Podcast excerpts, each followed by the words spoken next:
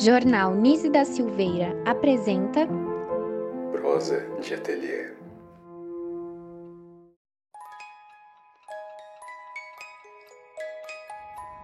I had the craziest dream last night about a girl who was turned into a swan. She needs love to break the spell, but her prince falls for the wrong girl and she kills herself.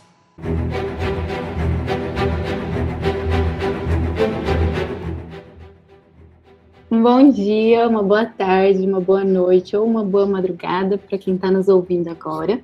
A gente vai começar mais um episódio do nosso Cine Psico, que é um dos quadros aqui do podcast Prosa de Ateliê, que é o podcast do Jornal Nils da Silveira, onde a gente discute conversa um pouco sobre alguns filmes, documentários, séries, minisséries, sempre com convidados muito especiais, é, representando a equipe do Jornal Nils da Silveira.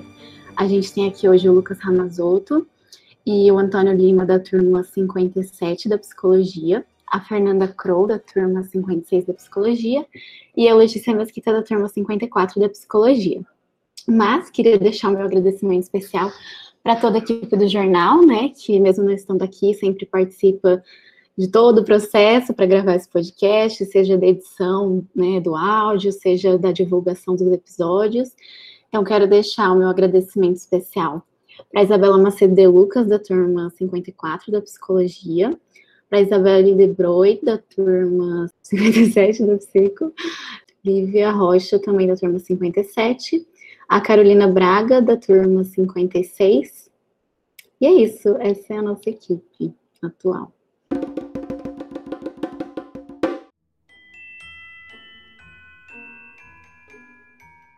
Então vamos começar, né? Vamos apresentar as nossas convidadas, né? Super especiais e é, eu tô animada aqui para ter essa conversa com vocês, meninas. A gente tem a Iris Batista. Iris, se você quiser contar um pouquinho pra gente é, quem você é, um pouquinho da sua trajetória com o balé. Claro. É, bom, meu nome é Iris Dequeque Batista, eu tenho 21 anos. É, eu acho que eu comecei a dançar balé, eu tinha uns oito anos. E aí me apaixonei logo de cara por causa de um filminho da Barbie. Falei pra minha mãe, mãe, compra uma sapatilha de ponta pra mim. Falou, não, vou te pôr no balé. Colocou no balé, comecei a dançar, aí comecei a vir ajudar nas aulas. E por muito tempo ser bailarina era o meu sonho, né? Era o que eu queria. Hoje, se alguém pergunta para mim, ah, se você pudesse ser qualquer coisa, o que você seria? Seria bailarina, com certeza. É, aí, durante um tempo, eu me dediquei mais à dança, eu queria mais trabalhar com isso mesmo, me dediquei muito, fiz.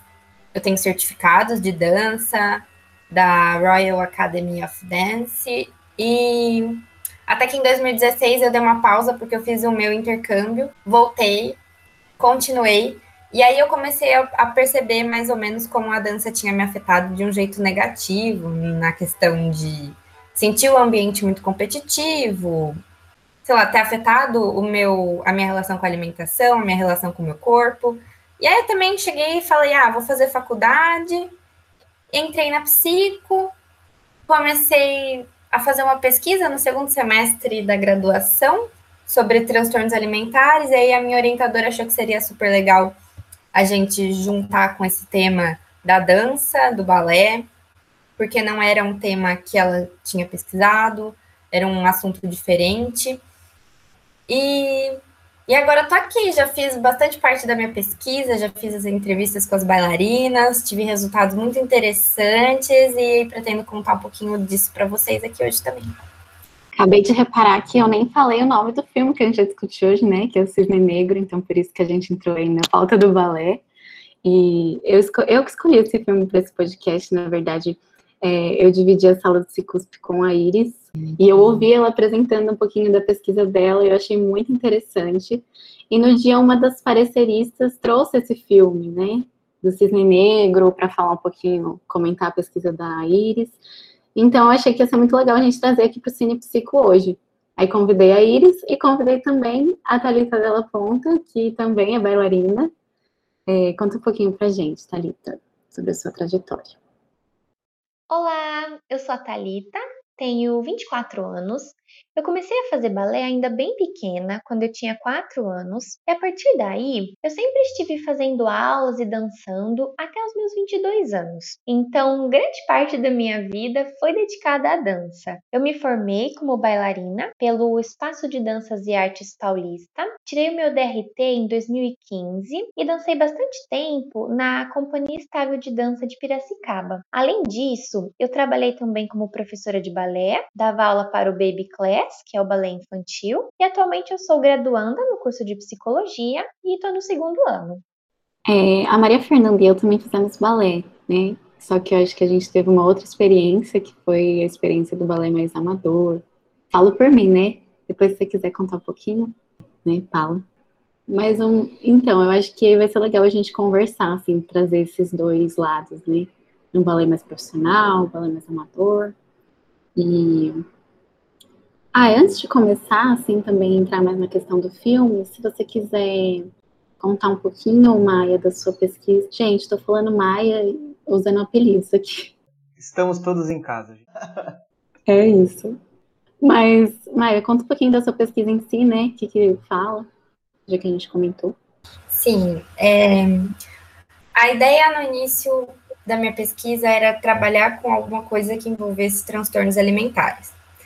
E aí, conversando com a minha orientadora, expliquei um pouco para ela sobre a minha trajetória, que eu já tinha dançado, que esse assunto me interessava até por razões pessoais. E ela falou: acho que a gente pode fazer uma pesquisa com bailarinas, porque ela trabalha no Grata, né, que é o grupo de apoio aos transtornos alimentares do HC da USP em Ribeirão. E ela falou que ela nunca tinha recebido uma paciente que fosse bailarina, que tenha tido algum transtorno alimentar por conta do balé. E ela falou: ah, acho que a gente pode fazer uma pesquisa com relação a isso. Então a gente fez um projeto de uma pesquisa qualitativa, é, né? Que eu aplico um teste e faço uma entrevista com as meninas, né? São, foram 10 bailarinas profissionais que eu entrevistei.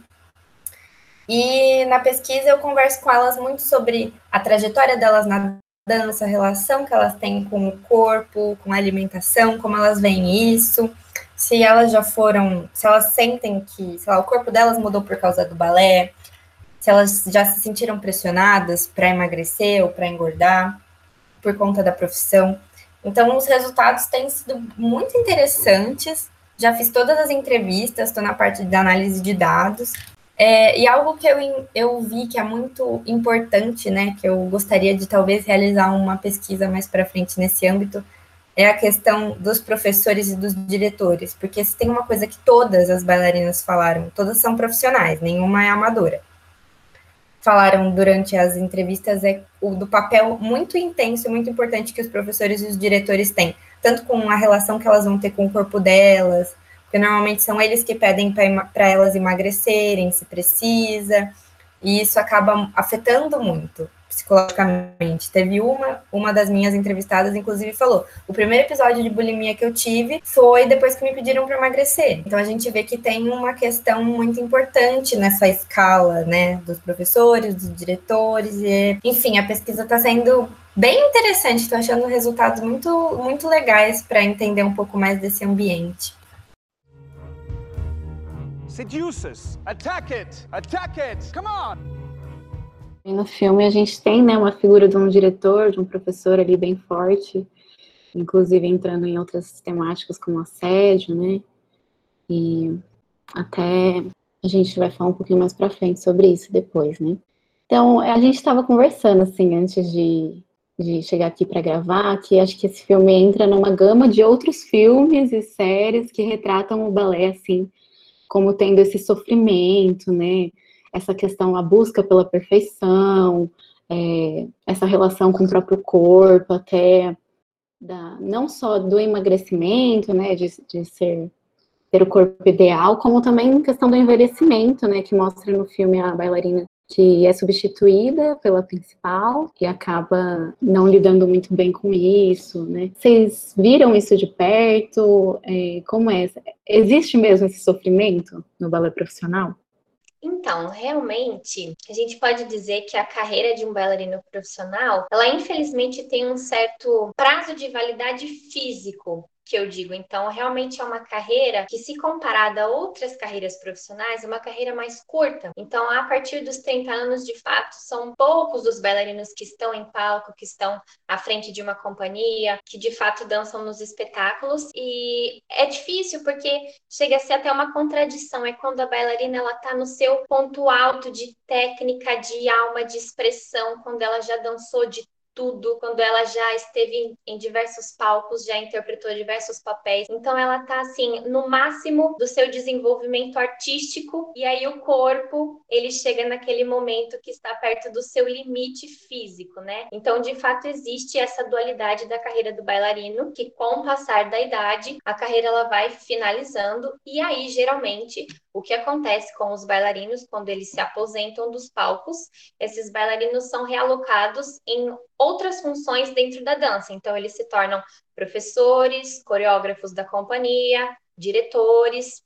Em alguns lugares, é, os bailarinos eles podem ser realocados nas funções até de cenário, de iluminação, de coordenação. Então, eles passam a fazer parte do mundo da dança de uma outra maneira. Eu acho que tem muito a ver também com o esporte, porque a dança profissional não deixa de ter uma carga esportiva como qualquer outro. O corpo da bailarina é um corpo de atleta. Então, se você pensa que um atleta também nos seus 40 anos já não tá mais no ápice, uma bailarina seria a mesma coisa. Mas concordo demais com o que a Thalita falou, que se chega no ápice da carreira, né, dançou tanto, tem tanta experiência e tem que acabar parando de dançar. Mas infelizmente é a realidade de quem é atleta profissional, né?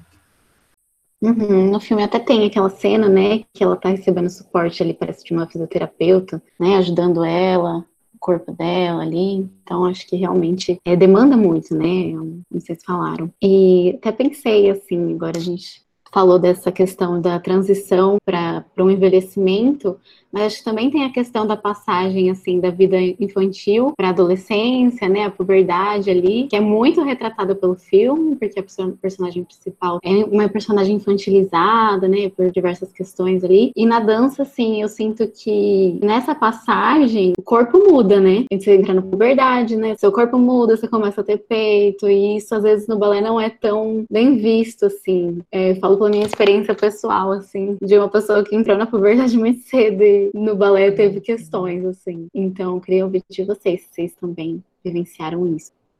Bom, posso falar um pouquinho. Eu sou magra, me considero uma pessoa magra, mas não me considero uma pessoa magra padrão balé clássico. Porque a gente está falando aqui estritamente do balé clássico, porque é um, uma dança que exige um padrão. Inclusive, eu encontrei esse resultado na minha pesquisa. Mesmo as bailarinas falando assim, eu não acredito que exista um padrão para você dançar. Eu, eu também acredito que a dança é expressão, a dança é sentimento. Então, você não precisa ter um corpo ideal para dançar. Mas assim como qualquer outro esporte, o balé tem as suas especificidades. Sei lá, para você jogar basquete, é bom que você seja alto. O balé clássico pede a mesma coisa, sabe? infelizmente é uma dura realidade. Porque aí quando você é magra, mas você não tá estritamente naquele padrão, a gente acaba sofrendo. Então eu também passei pelas mudanças de corpo e tal, e sabe, começa a ganhar uma perna ali, um bumbum, um quadril, e aí fica ruim no colã, e você fica, gente, tô gorda, porque as meninas da sala são magrelas, e isso acaba afetando sim. Outra coisa, inclusive, que achei na minha pesquisa, todas falaram que o momento em que elas mais foram pedidas para emagrecer, ou que sempre falaram assim, ó, toma cuidado, foi exatamente na fase da puberdade. Então isso é tão contraditório, porque elas são tão novas, né? Quando a gente está na fase da puberdade, são o quê? Dos 10 aos 14 anos, dando um espaço maior. Então a gente é muito jovem para ser pedida para emagrecer, para ser cobrada de não comer o que a gente quer, o que a gente tem vontade. Então é entrar num mundo adulto muito cedo. Tem várias repercussões. Tem meninas que não sofrem nada com isso e tem meninas que acabam tendo alguns resultados mais negativos. Sim, eu concordo muito com tudo que a Iris falou. Realmente, assim, também acredito na dança para todo mundo. A dança ela é universal, né? Ela é para todos os corpos, independente da idade, independente de gênero, nacionalidade. Mas quando a gente fala do âmbito profissional, de uma carreira, de uma bailarina profissional, essa exigência com o corpo ela é inegável, assim, é indissociável. Igual a Iris explicou, para um atleta existe as exigências, assim como o balé também possui as suas exigências. E a gente pode pensar que o corpo do bailarino, da bailarina, mais especificamente aqui para conversar com o filme, é um corpo que ele está sempre sendo explorado na sua alta performance, né? Então, é uma, uma bailarina, uma pessoa que precisa sempre desafiar os limites do próprio corpo, então ela vai além, ela ensaia aí, é repetição, repetição, repetição, Tem até uma frase que é muito conhecida, que toda bailarina fala, é não posso ter um ensaio. Está estampado em camisetas de dança, porque é muito real, não posso ter um ensaio, assim. Então, é de fato essa, essa preparação e essa busca para que o seu físico responda aquilo que lhe é pedido aquilo que o professor pede, aquilo que o diretor pede. E, de fato, quando a gente entra na adolescência, eu acho que é bem o que a Iris falou, de sair da infância e entrar no mundo adulto, porque aí começam essas questões com o corpo, porque é hormonal, é natural que isso aconteça, o nosso corpo ele vai se desenvolver. E até então, toda criança é figurino, é mais magrinha, não tem esses problemas com seio, com bumbum, e aí isso começa a se desenvolver, o que é absolutamente natural. Então, infelizmente, a partir daí, algumas questões emocionais elas podem acabar pesando nessa questão do físico e principalmente a magreza. Uhum. Eu acho que a vivência da própria sexualidade nesse período também, né, que é uma, uma pauta muito importante, assim, no filme, né, dela... A gente estava conversando que é um filme que, assim, ou as personagens são muito reprimidas, ou elas são muito total id, assim, né? Que não tem um ego ali no meio, que a galera tem esses dois opostos, assim. Então, acho que o filme traz essa busca dela por se diferenciar, né, da mãe e buscar coisas externas ali desse ambiente familiar dela. Eu acho que uma coisa que a gente pode começar a comentar aqui, que foi algo que eu acho que a Iris trouxe, né, da, da pesquisa dela, e que é algo que chama bastante atenção no filme, é justamente a questão que na pesquisa dela teve a bailarina lá que comentou que começou com processos né, de transtornos alimentares com a pressão do professor. E eu acho que isso no filme é uma coisa que fica bastante latente, bastante marcada, que é o professor dela, o, o diretor dela, né, o diretor da companhia, que usa de técnicas abusivas e bastante complicadas para conseguir trazer aquilo que ele acha que é o perfeito, que é o ideal para a peça que ele está produzindo, né? no caso, o Balé do Cisne Negro. E aí, é, isso é uma coisa que eu fiquei bastante pensando durante o filme, e como a, Iris trouxe agora, eu acho que a gente poderia comentar que é o papel dos diretores, o papel de poder que essas pessoas têm e a influência que, que eles podem ter na vida da bailarina, né? Eu ia falar se realmente isso acontece, mas a gente já teve uma, uma, uma ideia de que realmente acontece, mas eu gostaria de talvez saber um pouquinho mais, assim, de como se desenrola isso, assim, se vocês pudessem falar. Eu acho que se a Thalita quiser falar um pouquinho mais da experiência dela, até por ter dançado, né, profissionalmente, depois eu complemento um pouco na barra. De fato, a figura do professor, do diretor, é é muito importante, influencia bastante na forma como a gente vai lidar com o nosso desempenho em aula, com o nosso físico, com a maneira como a gente vai interpretar um papel. Eu tive a oportunidade de fazer aula com muitos professores diferentes em diversos lugares e cada professor tem o seu jeito, tem a sua especificidade, então a gente meio que aprende a dançar conforme a música daquele diretor. Então, por exemplo, eu estou ensaiando um balé é o mesmo balé, é a mesma coreografia, mas eu vou ensaiar com três professores diferentes. Um exemplo: cada professor ele vai fazer um tipo de correção, ele vai pedir um braço,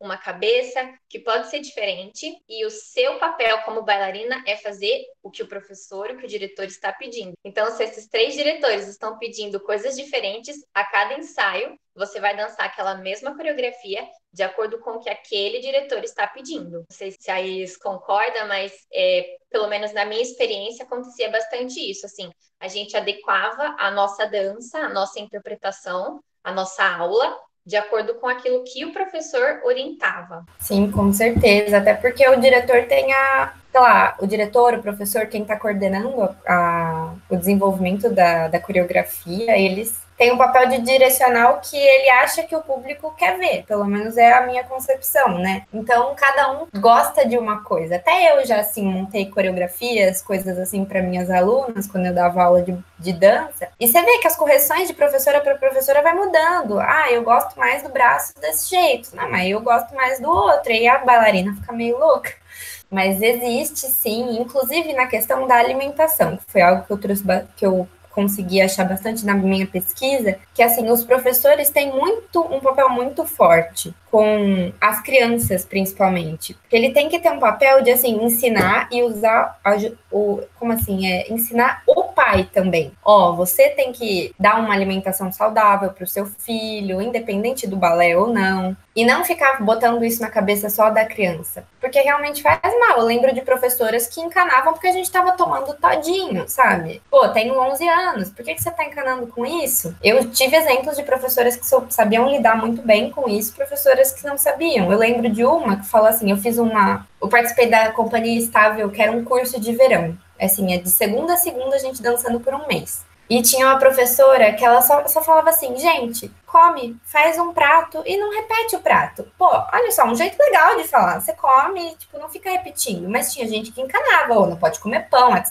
tá tomando todinho, é que você tá tomando sorvete. Isso influencia muito e tem várias repercussões negativas aí, principalmente na criança. Essa questão realmente, né, interessante ver porque isso me lembrou da cena do filme em que logo depois que a Nina consegue o papel, né, de, de, rainha dos cisnes lá, que ela descobre que vai chegar, a mãe dela chega com um bolo, né, mega bolão assim, coisa linda, ela fica maravilhada e aí isso foi uma coisa que a gente até conversou bastante, achou, assim, bizarro, né? Porque ela chega e começa a cortar, sei lá, metade do bolo para dar pra menina comer, né? Aí a menina assim, não, mas eu não posso. E aí, 880, né? De repente, não, então joga isso aqui tudo fora, tal, não sei o quê. E aí, agora você falando me lembrou disso, que realmente é a, a mãe não sabendo, né, lidar, ao mesmo tempo que sabia, porque se eu não me engano, no começo do filme é a mãe que prepara a alimentação dela e ela chega com uma, uma laranja, alguma coisa assim. Mas nesse momento ela tentando puxar um pouquinho mais essa questão de, ah, vamos comemorar, e aí a menina, não, não, não posso. E aí, de repente, ela fica só com um chantilly só. Essa foi uma coisa que a gente achou bastante curiosa, assim, no filme, né?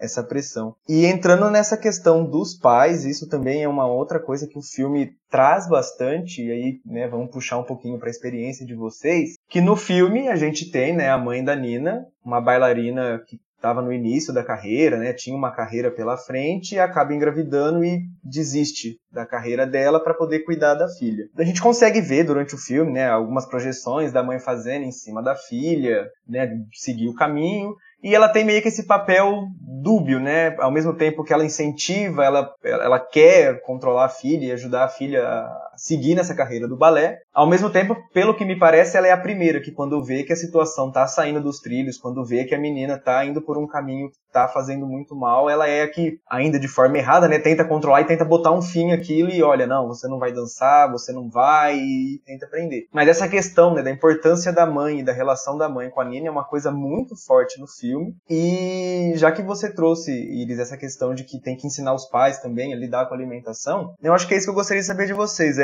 como é o papel dos pais com as bailarinas. Eu imagino que varia muito de cada um para cada um, mas das experiências que vocês tiveram, dos contatos que vocês tiveram com outras pessoas também do balé, como foi essa questão? Ah, eu acredito que assim os meus pais sempre foram muito liberais, assim, eles nunca me forçaram a fazer dieta, alguma coisa, sempre fui eu. É, inclusive eu lembro que, olha, eu tinha 12 anos, gente, eu vi uma dieta numa revista, que era uma dieta que tinha que tomar chamate, e eu fiquei anos sem conseguir tomar chamate por causa dessa dessa, dessa dieta, gente, para não falar uma palavra feia aqui no podcast.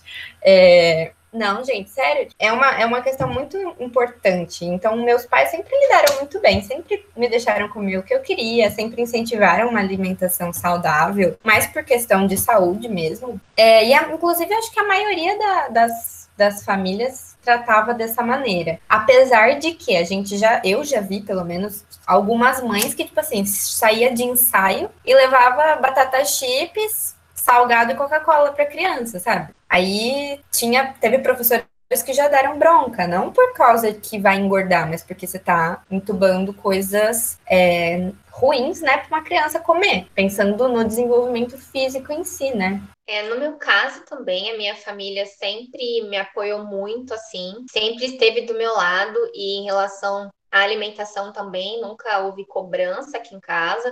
Sempre a preocupação era para que fosse uma alimentação saudável, para que eu pudesse dar conta dos ensaios, mas nunca algo restritivo, nada que fosse uma imposição, algo forçado também. E aqui eu acho importante a gente falar desse papel, né, da família, dos pais, de quem está próximo, do quanto isso influencia no nível de pressão que essa bailarina vai, vai sentir dentro da carreira, né?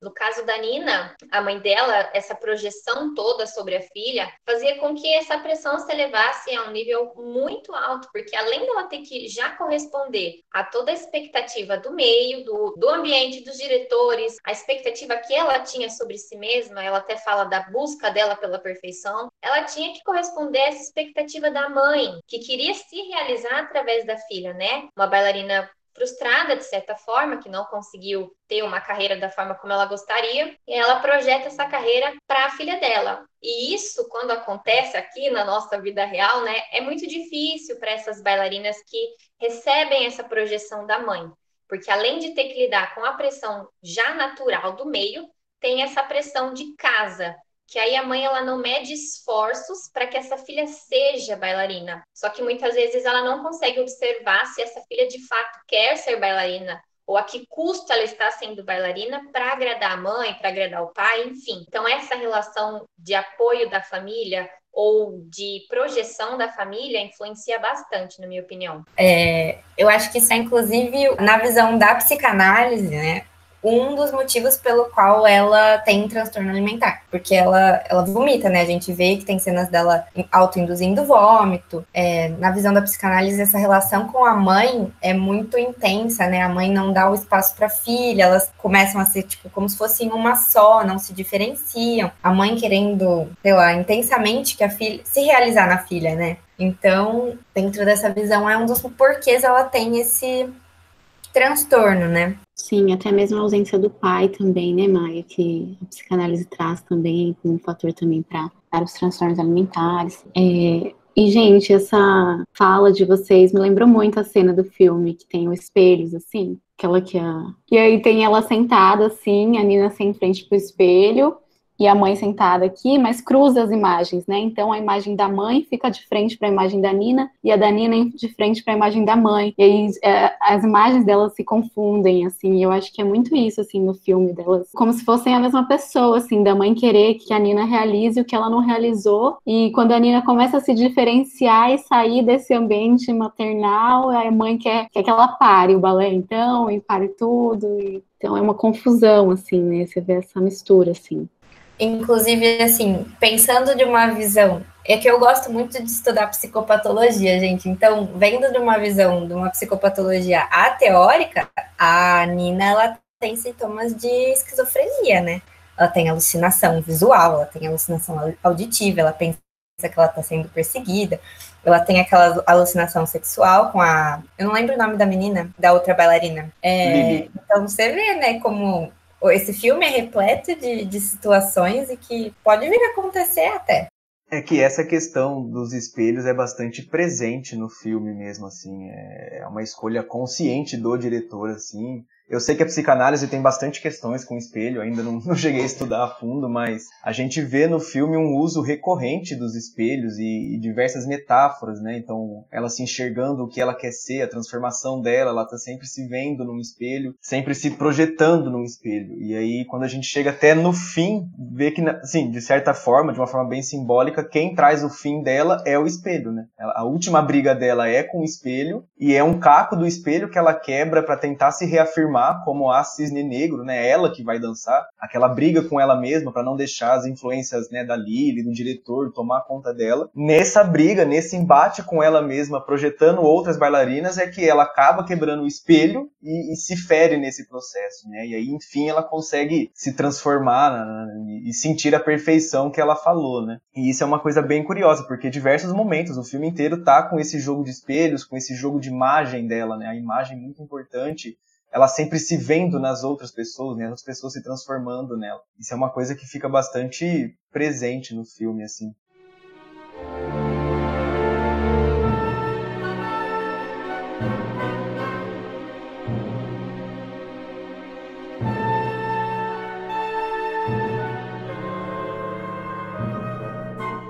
Essa questão que vocês têm abordado, desde a última fala da Wendy, da última fala da Maia, se não me engano, essa questão da metamorfose, para mim, essa é, é, a chave do filme.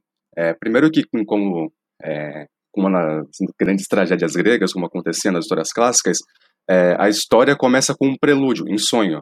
É, a fantasia é a maquinação da coisa que vai acontecer, que vai ser a história. É, os conteúdos inconscientes, os conteúdos anímicos que vão proporcionar vão encaminhar a, a protagonista ao longo da história.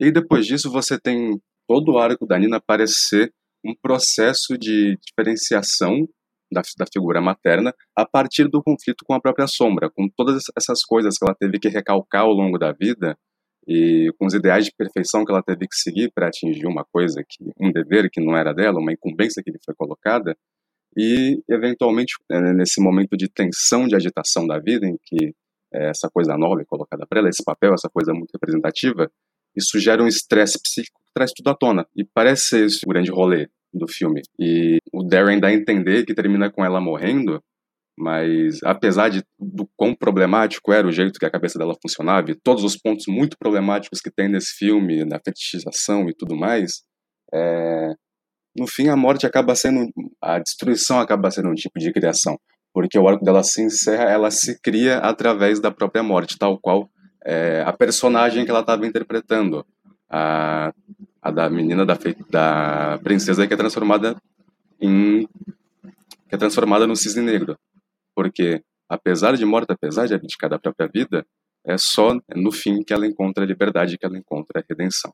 Nossa, achei incrível a sua reflexão. E para linkar um pouquinho do que você falou com o que eu lembro da minha pesquisa, você falou sobre essa diferenciação, né, de criança, adulta, o cisne branco, o cisne negro. Uma coisa que as, as bailarinas falaram muito na minha pesquisa é uma dicotomia entre um corpo de mulher e um corpo de bailarina que o corpo de bailarina é o corpo longilíneo, é alto, é magro, tem músculo, mas ao mesmo tempo não. E o corpo de mulher é o corpo, vamos falar brasileira? Um peito, uma cintura, um quadril, um bumbum, violão, né? E aí eu, eu nunca mais esqueço uma frase que a moça falou assim: toda vez que você ficar com cara de mulher, você vai tomar. E várias falaram: pô, eu tenho vontade, depois, sei lá, quem sabe quando eu parar de dançar, colocar silicone. Poxa, aí, aí, você vê, sabe, a pressão que existe, né? Porque elas têm que ser mulher, elas têm que interpretar mulheres. A Odília, né, que é o cisne negro, é muito sensual é, é um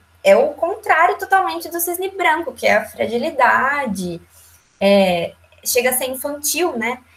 Então, existe também no balé isso, né? Essa dicotomia. Ah, eu quero ser mulher, eu tenho que interpretar uma mulher, mas meu corpo tem que ser infantil. Aí a gente vê no filme ela querendo matar esse lado dela, assim, né? Então ela sufoca ela mesma ali, depois o próprio final, né? Meio matar a sombra dela, como o Rino estava trazendo. E essa questão da infantilização também é bem marcante no filme. E assim, levado ao extremo, né? No caso, que é todo o controle ali exercido pela mãe. Eu lembro que foi uma coisa muito engraçada. Engraçada, né? Mas assim, cômica que aconteceu quando a gente estava assistindo o filme, que fomos eu e a Wendy e a Pala conversando e nossa, mas quantos anos essa menina deveria ter no filme, né? Sei lá, uns 18, não sei o quê. E aí, de repente, 28 anos, a menina num quarto, todo rosa, tudo inocente, puro, né? Bem infantilizado, muito infantilizado. Isso até constitui parte do processo dela de mudança, né? De transformação, que em ela acaba jogando fora os bichos de pelúcia para se reafirmar como mulher depois da cena de, de, fantasia sexual. E isso é uma coisa que fica bem marcada. E aí, puxando também para essa questão de como é, né? Vamos dizer assim, no balé da vida real, né? Saindo do filme, mas essa questão da infantilização. A Iris já falou falou um pouco, né? A Maia já falou um pouco sobre que isso existe ainda, mas o quanto disso se mantém, mesmo no balé profissional? Porque, falando do ponto de vista tanto masculino quanto também de leigo por completo, balé, pelo menos assim, na minha concepção, é aquela coisa bem infantil mesmo, né? As menininhas do 8, 9 anos de idade, de tutu, fazendo lá o, as coreografias. E o quanto que isso se mantém no balé clássico depois? Porque eu acho que faz parte meio que do imaginário popular completo, assim, essa ideia muito infantil mesmo do balé, né? Principalmente associada à pureza, aquela coisa assim da, da alma imaculada da criança, né? Então, aproveitando esse gancho, existe um estereótipo, né, criado, uma construção social da bailarina como uma figura doce, delicada, gentil, leve, inocente. E como a Iris estava trazendo, somos mulheres que interpretam papéis diferentes. Então, em um papel realmente somos princesas, estamos representando uma princesa, uma fada, e em outros não. A gente pode representar, no caso, o cisne negro, que é extremamente forte, extremamente sensual. Então, ainda tem esse estereótipo da bailarina, né? Como essa figura que é doce, que é delicada. E não necessariamente. Pode ser que aquela pessoa tenha uma personalidade que de fato é mais doce, mais calma, mas não que ela tenha que ser assim para ser uma bailarina e não que ela tenha que ser assim para ter sucesso na sua carreira, muito pelo contrário. Quanto mais versátil uma bailarina puder se apresentar, muito melhor para ela. Ela vai desempenhar os papéis com maestria. E aí, nesse caso do balé infantil, o rosa é a cor do balé infantil, né? Então, você entra numa sala de baby class, todas as pequenininhas vestem rosa. E aí, com o passar da idade, com o amadurecimento, o crescimento das crianças, as próprias cores das roupas vão mudando. Então, o colã obrigatório da escola, que para o baby class era rosa, para quem já está num nível um pouco mais alto, passa a ser preto, passa a ser azul. Então, a própria cor do colã vai se modificando e mostra essa mudança, né, de idade, esse crescimento, mas ainda tem esse estereótipo da figura da bailarina como algo extremamente doce, extremamente delicado. E não, são pessoas diferentes, cada uma com a sua personalidade e não necessariamente tem que manter. No filme, a mãe da Nina tenta preservar muito esse estereótipo dela, né? Ela só usa rosa, branco, cores muito claras, tons pastéis. Então ela é a personificação do cisne branco. A mãe dela quer que ela seja, de fato, a personificação do cisne branco. Extremamente delicada, é, frágil. E aí, só para finalizar com aquela questão dos espelhos, é realmente nessa quebra dos espelhos que ela se liberta e assume o cisne negro que ela tem, esse embate de cisne branco e cisne negro. Tanto que tem uma parte do filme que ela até veste uma roupa preta, que a Lily fala para ela: ah, eu tenho uma outra blusinha aqui. Então, essa mudança de cor também é simbólica. E isso na vida real acontece. Quando a criança ela sai do baby class, também o color que ela usa não é mais só o rosinha, mas ela passa a usar outras cores cores. Mais ou menos por aí, eu diria.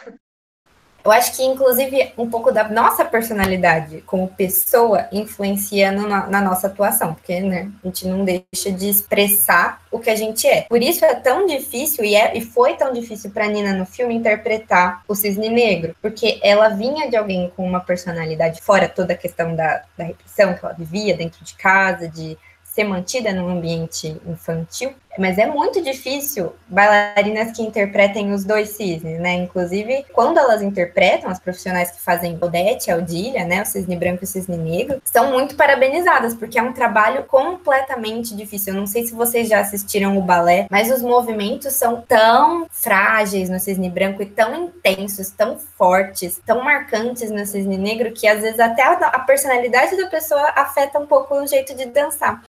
Gente, queria pegar deixa, então, para dar o destaque para Natalie Portman, que faz esse filme, porque ela não só na dança que ela aprendeu o balé para o filme, mas a interpretação dela, a mudança de voz dela, né? A gente estava comentando.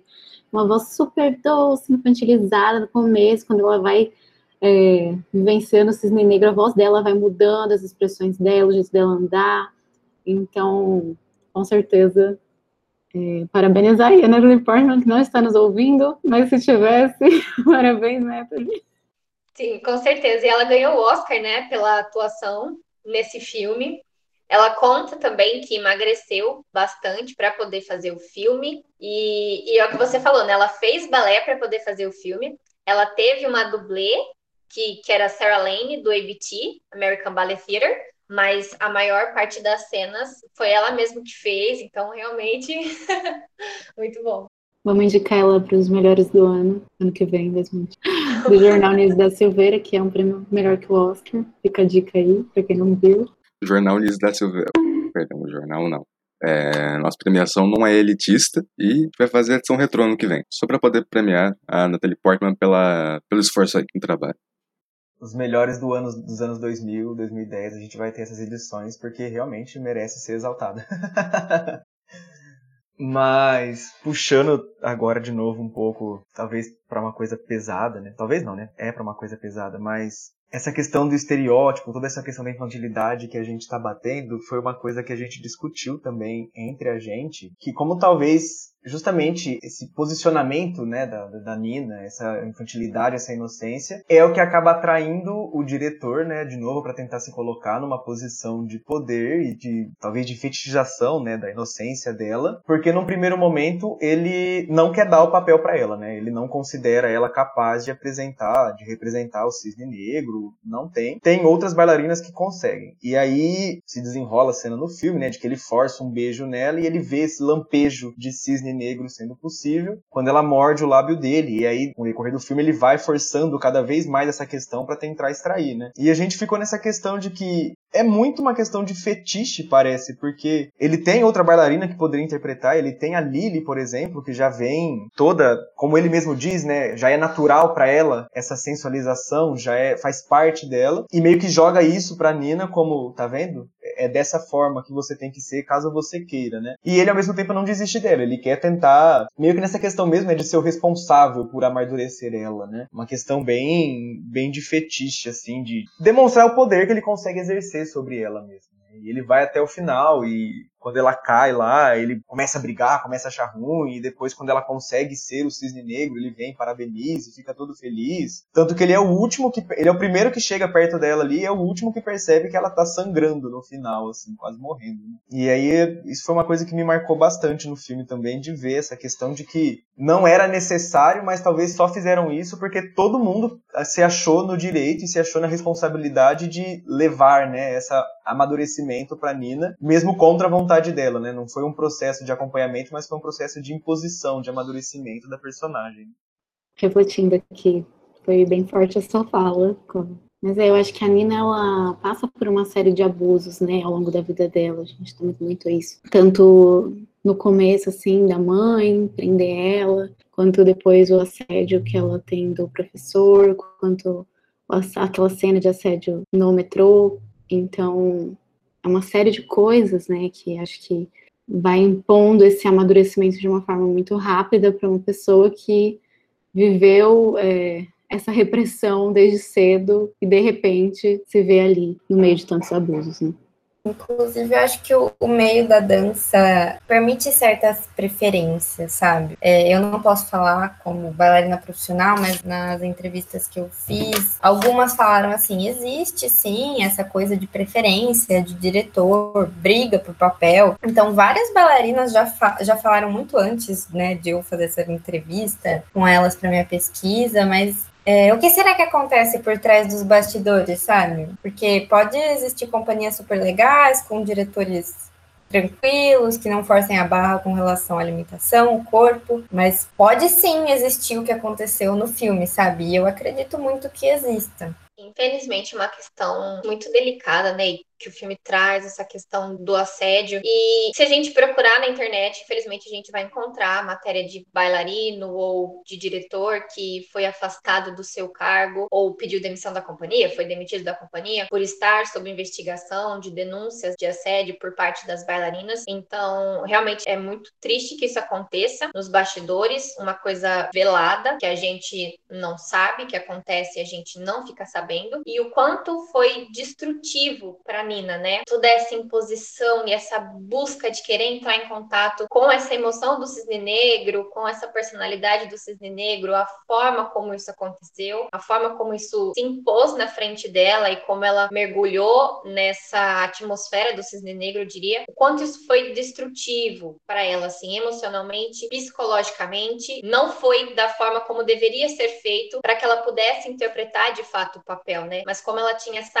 ânsia de busca pela personalidade perfeição, ela simplesmente se viu imposta naquela situação e mergulhou para tentar sentir aquilo que ela acreditava que seria a perfeição do cisne negro na interpretação. Que tanto que na cena, pouco antes dela morrer, ela fala essa frase que é muito forte, né? É, eu senti a perfeição, foi perfeito, mas a que custo foi perfeito. É literalmente a frase tudo pelo papel, né? Várias bailarinas dão o sangue, a vida pelos papéis, por estar dançando no palco. E a Nina literalmente fez isso.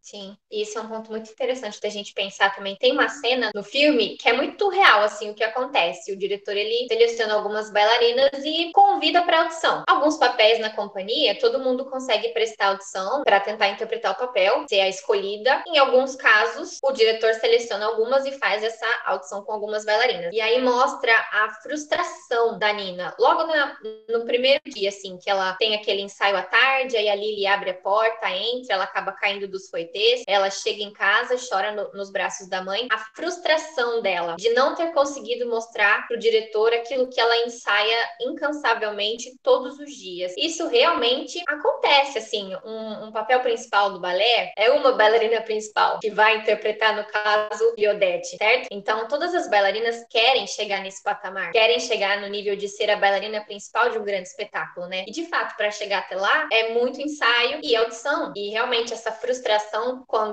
quando mostra no filme a cena dela, eu, eu senti, assim, porque a gente sente, você ensaia, ensaia, ensaia para conseguir determinado papel e muitas vezes você não consegue.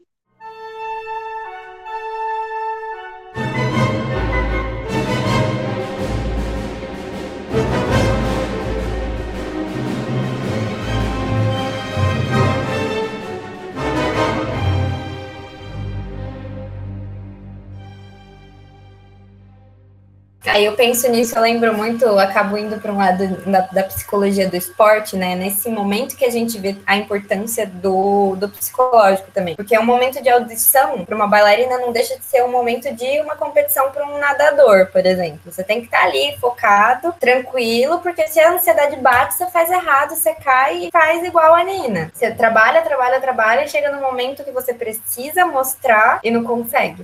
É, e aí tem aquela cena, né, que ela tá já na apresentação, completamente abalada psicologicamente, ela cai, né? E aí o, o professor, o diretor lá, fica muito bravo com ela, e ela até se machuca. Depois ela volta, né, já personificada ali no Cisne Negro, mas essa cena dela caindo, acho que representa muito isso, assim, enquanto ela não estava bem psicologicamente pra estar tá ali, né?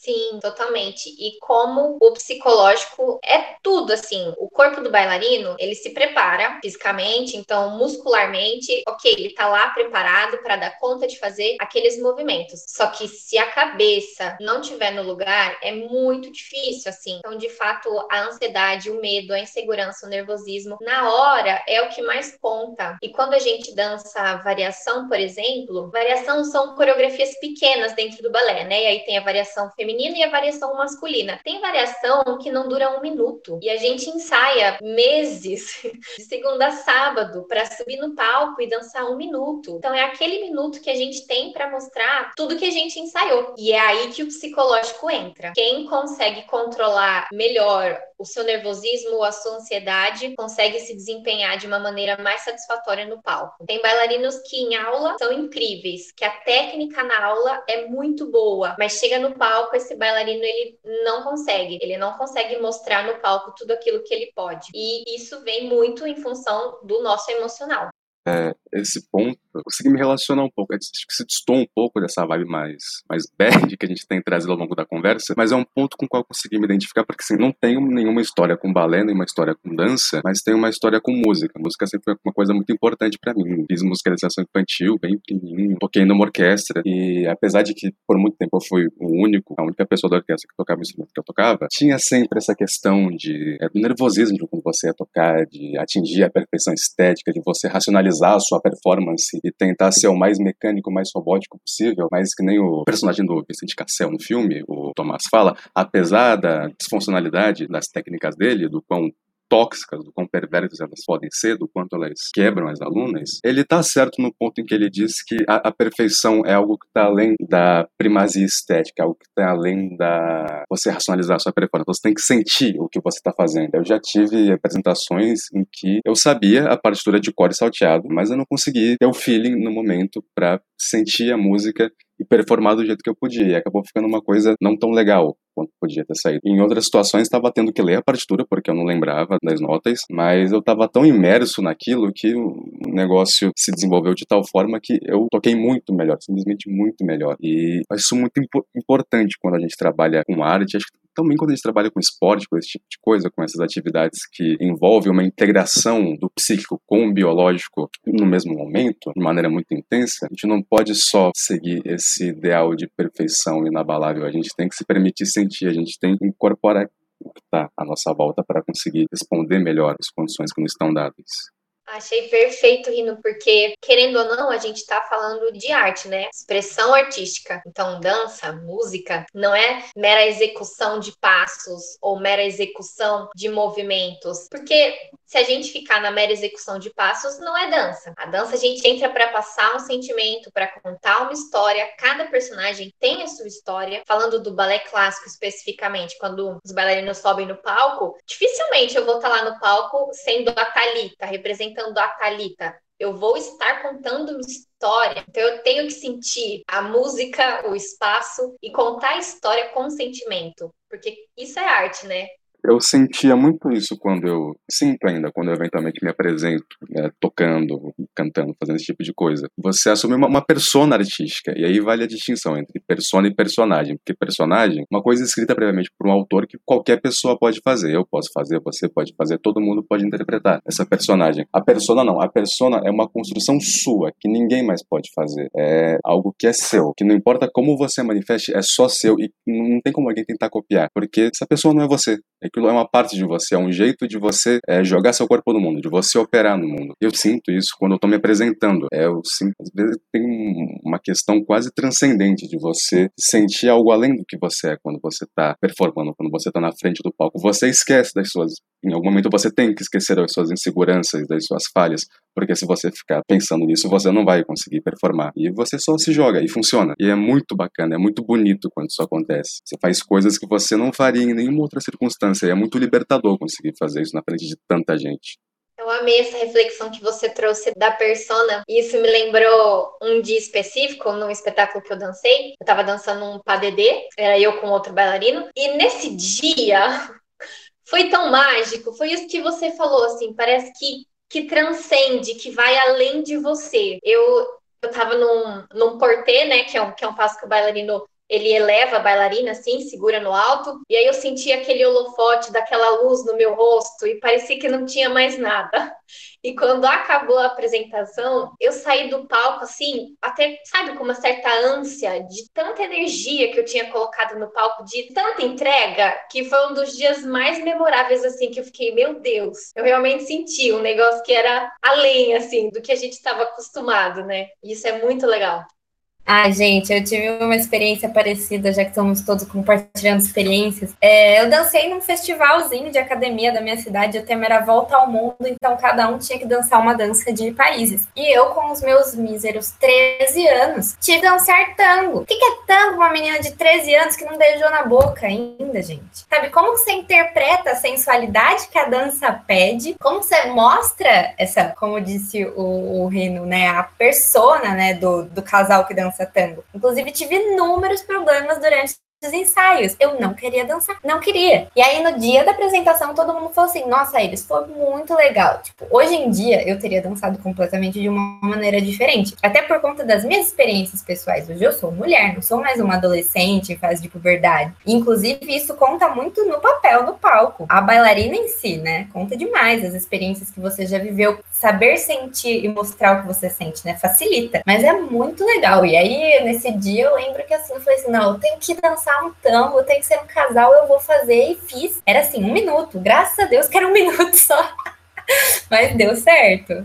Eu acho que isso é relacionável, dá pra relacionar um pouquinho com Soul, aquele filme da Disney do ano passado, quando eles mostram as personagens na, naquela zona alfa, naquele lugar alfa em que tudo faz sentido, em que as coisas funcionam. Quando você tá muito imerso numa coisa que você tá fazendo. Isso acontece na arte, isso tem que acontecer na arte, porque se não tiver isso, se não tiver esse tesão, se não tiver essa imersão, não funciona. Quando você tá performando, você tem que estar tá entregue de corpo e alma, senão não dá liga, senão não é arte. Você tá fazendo qualquer outra coisa, mas não tá fazendo arte.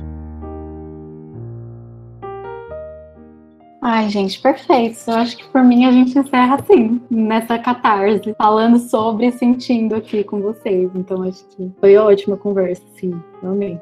Eu pensei nisso também, se a gente puxar alguma outra coisa, corre o risco de estragar.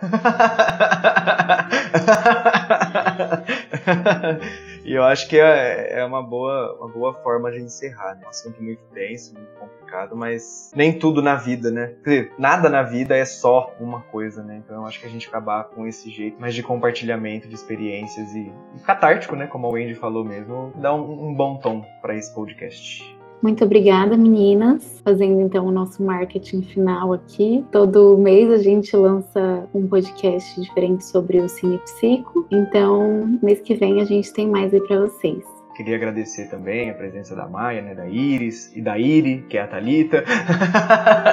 Me confundi um pouco nos apelidos. Agradecer muito a participação de vocês. Eu acho que foi uma conversa muito rica, muito boa, assim. Espero que quem escutou a gente também tenha gostado. Caso vocês tenham alguma consideração final para fazer, algo para falar, sintam-se livres e abertas para poder falar isso. O espaço é de vocês.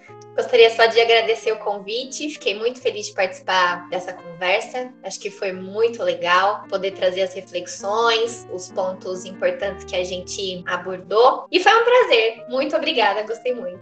Completamente concordo com a Thalita. Foi incrível, muito gostoso, superou minhas expectativas. Estou ansiosa para escutar o podcast depois. Então é isso, pessoal. A gente encerra a gravação aqui agora. Não deixem de seguir a Nise nas redes sociais. E obrigado para quem ficou até aqui. Um beijo, abraço, boa tarde, bom dia, boa noite e uma ótima vida. beba, bebe bastante água também. Água é importante. Pedra no rio é um negócio muito triste. É isso. Nise, Nise conscientização nesse final de podcast. Boa, Renan. Ó a informação aí. Aqui tem informação porra é essa, rapaz?